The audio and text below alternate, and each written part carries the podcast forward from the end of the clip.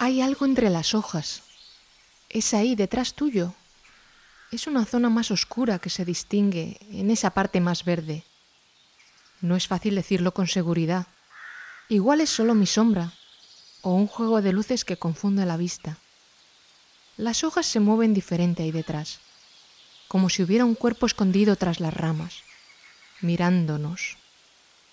Es Víctor de Aveirón, el niño salvaje.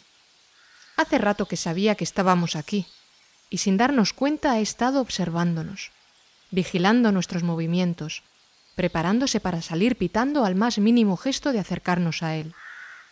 Durante unos instantes hemos sido objeto de estudio de una mirada que nos veía sin ser vista, que creía saber algo más que nosotros sobre la verdad que sucede. Será mejor que nos sentemos en este recodo.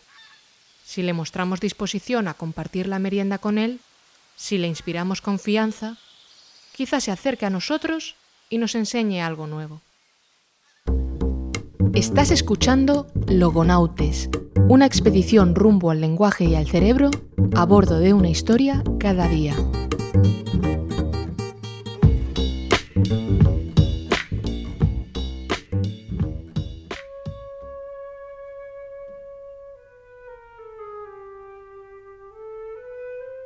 La historia del niño que enseña al maestro que enseña al niño comenzó hace bastante tiempo, a finales del año 1799, cuando Víctor de Aveirón, un pequeño de 11 o 12 años completamente desnudo, fue encontrado y capturado por unos cazadores en el bosque de Con, en la zona de Languedoc.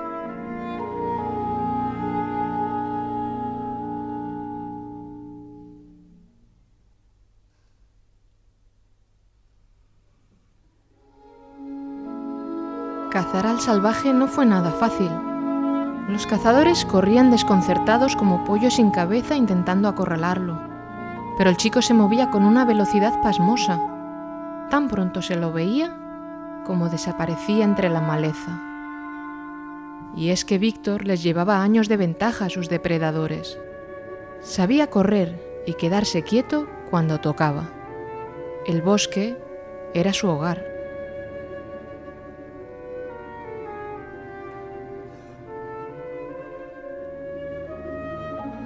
Los cazadores tenían sus propias fortalezas. Se organizaron, hablaron y volvieron otro día, trayendo consigo a cuatro perros, que a diferencia de sus amos, corrían más rápido y sobre todo encontraban con su olfato aquello que los humanos no veían. Detectaron el olor de Víctor con mucha facilidad y la carrera volvió a comenzar. Los perros iban como locos, jadeando y olfateando frenéticos. Los cazadores, metros atrás, resollaban, intentando no perder el ritmo. El niño no se veía por ninguna parte, pero los perros seguían, seguían, hasta que dejaron de correr y comenzaron a husmear el suelo. Entonces, el más adelantado de todos apoyó sus patas delanteras en un árbol y comenzó a ladrar hacia arriba. Lo había encontrado. El chico bajó y empezó a luchar con el perro. Dejó al animal herido y corrió a esconderse. Los perros le pisaban los talones. Finalmente se metió en un agujero. Como ya había hecho con otros depredadores, se quedó ahí, agazapado, mientras los perros ladraban fuera. Tocaba esperar a que se fueran.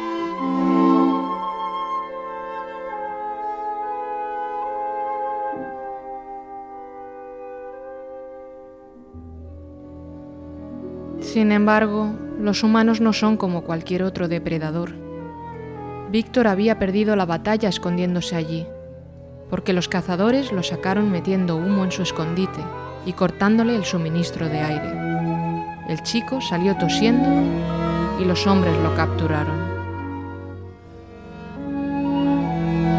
Y así comenzó un viaje que él no tenía previsto, que él no había pedido.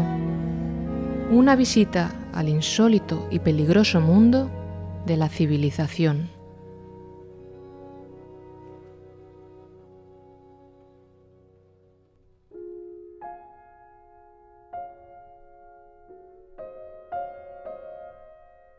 Víctor no fue el primer niño salvaje que se descubrió, pero sí fue uno de los casos más conocidos, porque lo describió un médico y pedagogo que con tan solo 26 años recibió el encargo más importante de su vida.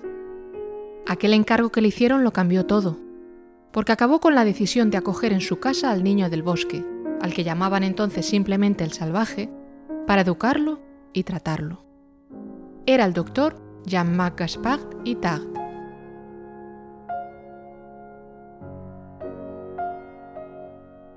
Cuando el doctor Itard conoció a Víctor, evidentemente no tenía nombre, ni uno propio, ni presuntamente ningún otro nombre en su cabeza, porque era un humano que había estado privado de contacto social y de lenguaje durante la mayor parte de su vida.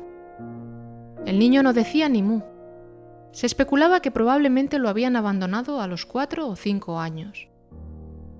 ¿Cómo podía ser la mente de esta criatura silvestre? ¿Podría Itard enseñar a un fauno a comer sopa con cuchara? ¿Tenía derecho a hacerlo? Hay que decir que a Monsieur Itard se lo conoce sobre todo por el caso del niño Víctor, pero la verdad es que fue un pionero en el campo de las personas sordas y en el de la educación especial. Promovió la creación de centros especiales para personas con discapacidad auditiva y de lenguaje, y a él debemos instrumentos quirúrgicos como el catéter de Itard o incluso un síntoma que lleva su nombre, que hace referencia a la insensibilidad del tímpano. Bueno, si miro a Itard con ojos de hoy, me atrevo a decir que era lo más parecido a un logopeda a finales del siglo XVIII. Pues bien, el caso es que el joven Itard adoptó al joven salvaje, y comenzó el reto de sus vidas, revisitar el mito de Pigmalión en aquel ser misterioso y a primera vista ingobernable que, como él mismo dijo, le recordaba a nuestros ancestros primigenios.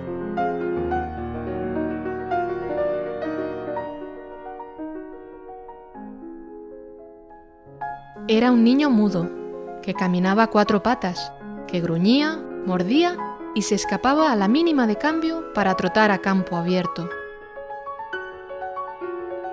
Y Tart quería educarlo y entrenarlo para darle a una mente atrofiada por el aislamiento la oportunidad de descubrir otra realidad, una manera nueva de existir en este mundo. Sin embargo, enseñándole a hablar y a pensar, ¿y Tart estaba acaso liberándolo? ¿O estaba enjaulando a un espíritu libre al obligarlo a vivir de esa manera, con zapatos, con cubiertos y con normas de todo tipo? ¿Os imagináis cómo podía ser el pensamiento de este joven? Bueno, el doctor Itard pensaba que las ideas que hubiera podido tener Víctor antes del abandono se habían desvanecido, que habían sido arrastradas río abajo por el tiempo y por la vida en aislamiento. Es decir, Víctor era un cántaro vacío, una tábula rasa que él tenía que escribir. Itard no podía ocultar la fascinación que le despertaba al niño era un caso único entre un millón. Un niño que levantaba muchísimas preguntas, pero que parecía ocultar a la vez un montón de respuestas, de secretos, sobre qué significa ser humano.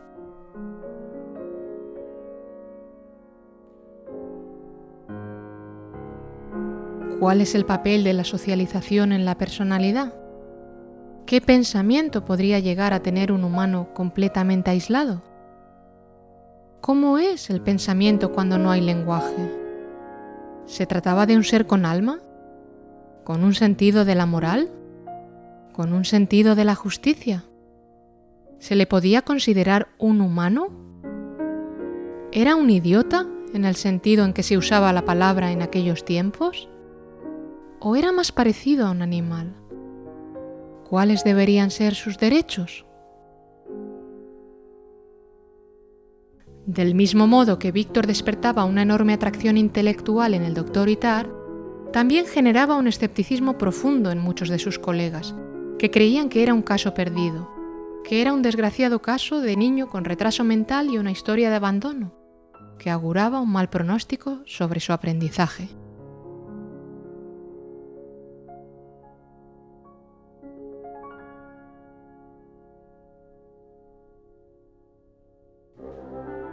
Sin embargo, Itar creía que había encontrado una gema entre la hojarasca del bosque de Con.